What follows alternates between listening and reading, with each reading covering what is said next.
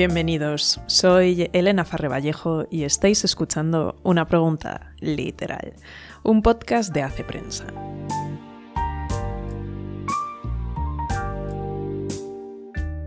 Bueno, en el capítulo de esta semana vamos a abordar una cuestión que le plantea Jesús Terrés en la radiografía del lector de hace unas semanas y que yo he decidido abordar nuevamente, ya de forma personal, porque más de una vez me, lo habéis preguntado y como le comenté a Jesús, eh, las preguntas que yo hago yo misma me las procuro plantear y buscarles una respuesta. Creo que se trata de una cuestión que, que tiene su aquel y que cada vez va cobrando más relevancia, sobre todo considerando la expansión del universo digital. Pero entonces, la cuestión es, cuándo comprar un libro en papel y cuándo comprar un ebook. Pues bien, empezamos.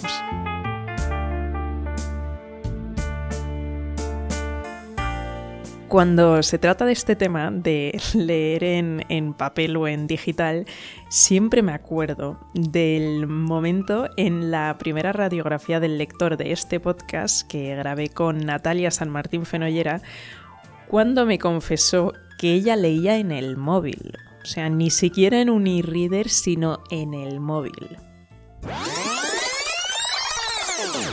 ¿Y, tú lees en ebook o en papel?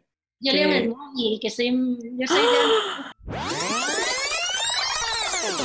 Creo que mi sorpresa es mm, bastante audible, pero creo que también bastante comprensible, porque ¿Cómo podía alguien que había escrito un libro en el que los grandes clásicos formaban el plan de lectura diario, además los grandes clásicos en papel, y en el que se hacía además un llamamiento a la vida pausada y ajena al fragor de la modernidad, ¿cómo podía esa persona leer en el móvil? Pero en ese momento también me di cuenta que la vida pues está llena de contradicciones y que básicamente es una contradicción con patas y que eso está muy bien. Y dejando de lado estas intensidades que de vez en cuando me permito, he de confesar que yo también me he convertido en una lectora de libros en formato digital. No leo en el móvil, a eso aún no he llegado, pero oye, que, que aún, quién sabe, aún, aún estamos a tiempo.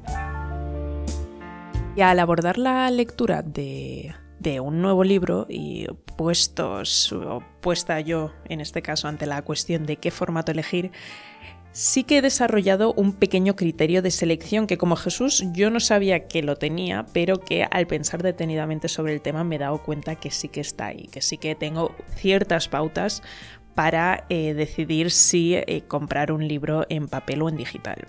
Entonces, igual que Jesús, la poesía en papel.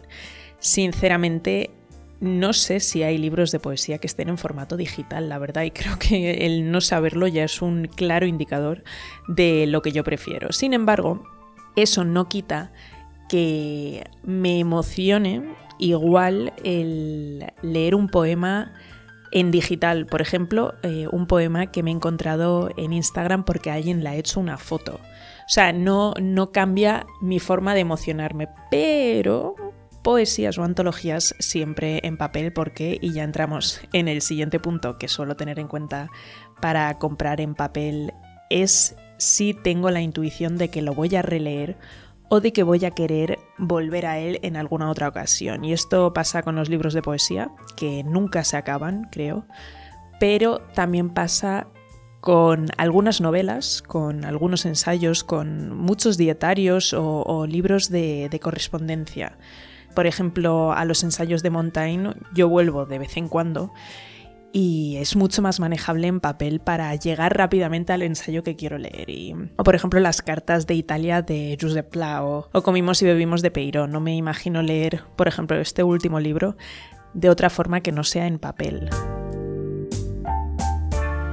Otro punto que me suele decantar en favor del papel es cuando intuyo que tiene una calidad fuera de lo común, que se trata de un libro que tiene que estar en mi biblioteca personal, que como puede ser el caso, por ejemplo, yo que sé, de, de, la impaciencia del corazón de Zweig o de cualquier clásico que uno dice, esto lo tengo que tener en mi biblioteca, o sea, tiene que estar ahí. También creo que merece la pena comprar en papel libros que uno nota que va o tiene la intuición que va a prestar, porque permite ponérselo en la mano a un amigo y decirle, lee esto. Y esto siempre es mejor que simplemente decirle el título y el autor y confiar en que te vaya a hacer caso. Creo que que nosotros, o sea, creo que cada uno somos parcialmente responsables o artífices de las lecturas de nuestros amigos, de nuestros familiares y, conocidos. Y siempre es mejor poder compartir una lectura. Se dice que, que, la lectura es una actividad solitaria, pero en el fondo es una actividad comunitaria que genera comunidad. Y para ello, a mí me parece que el papel es el mejor medio. Yo, por ejemplo, podría haber leído Hamnet en digital y ya está, y listo, y acabado, pero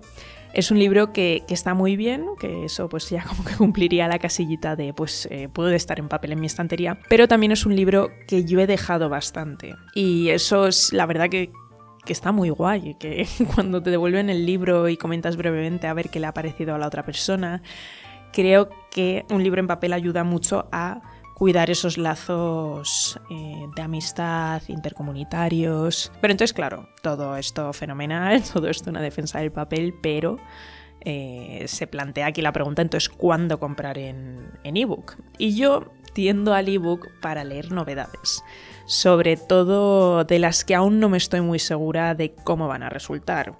Eh, por ejemplo, una no sé, novedad que ha tenido muchísimo hype, que, pues en redes sociales mucha gente le ha dado mucho bombo, pero de la que yo tengo la intuición mm, de decir, hmm, puede que esté bien para pasar un rato, pero sin más. Y mm, yo siempre he sido muy de comprar papel, pero he acabado con tanto libro que no merece mucho la pena en mi estantería, porque eran novedades que dices, vale, bien, para el momento, pero, pero sin más, que ahora pues opto siempre por empezarlos en digital y si veo que me convence, si veo que va cogiendo ritmo, pues ya me hago con el libro físico porque sinceramente es que no tengo más espacio para tener libros mm, aunque suene muy duro decirlo, mediocres. El ebook también va súper bien y aquí sí que soy una gran defensora suya para leer libros en idioma original, por la función de traducción que tienen los e-readers que sinceramente es una gozada el no tener que andar con el móvil a ver qué significa esta palabra o la otra y sobre todo pues también evitar esa distracción que supone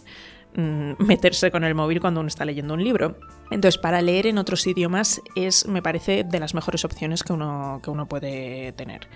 Y mm, esto puede sorprender, pero también leo en ebook algunos clásicos que son muy grandes físicamente y difíciles de manejar y transportar. En este último mes he estado, por ejemplo, releyendo Ana Karenina en digital y me he leído también una parte del Quijote en digital y sinceramente creo que resulta una experiencia algo menos intimidante en, en este formato que verse con un tomo de mil páginas entre las manos que parece casi un Everest, pues eso, un poco difícil de escalar. No se tiene ese placer de ver cómo la parte leída se va haciendo cada vez más gordita, pero sí que creo que le quita también un poco de mm, ese miedo que uno puede tener a un libro demasiado largo. La cosa es que justo estos libros que, acabo de mencionar también los tengo en papel, porque son libros que hay que tener en la estantería y si no los tenéis eh, ya podéis ir a, a vuestra librería de confianza por ellos. Pero entonces yo lo que hago muchas veces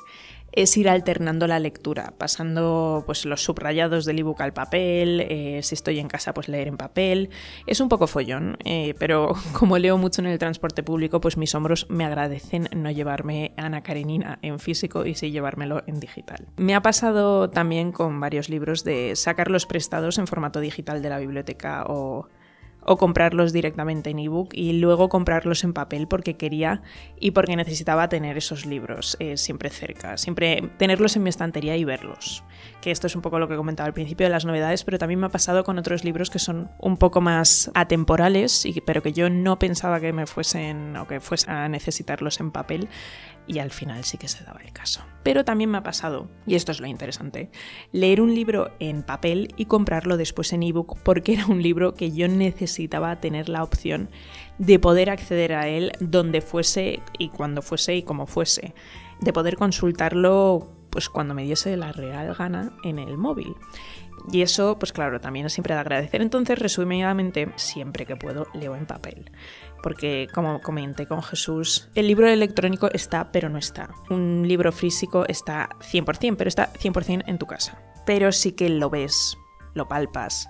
Y, y al ser nosotros seres físicos, creo que es muy importante también que las cosas sean tangibles, que, las podamos tocar, que las podamos oler, que podamos disfrutar de todo ese universo sensorial que, que existe en torno a los libros físicos y que una pantalla no consigue albergar. Sin embargo, y es eh, de, lo que, de lo que yo me di cuenta al reflexionar sobre cómo fundamentaba yo mi elección, es que el ebook es un buen apoyo, es un refuerzo estupendo para cuando el papel es pues bastante prescindible o demasiado inconveniente. Y creo que creo que no son dos formatos que se excluyan y sí que son dos formas de leer que complementándose nos pueden facilitar bastante la vida y también descargarnos las espaldas. En mi caso, y ya como resumen de esta eh, Mm, de esta divagación, la poesía siempre en papel, eh, algunos ensayos y algunos libros, pues eso, de, em, cartas o, dietarios, em, en su mayoría también en papel, clásicos en papel y digital, eh, novedades en digital y después ya veremos si en papel. Pero básicamente mm, mi recomendación sería que cada uno compre lo que quiera, cuando quiera y como quiera, porque lo fundamental me parece a mí es comprar libros, y leer libros. Y sinceramente da bastante igual cómo lo hagas si lo haces.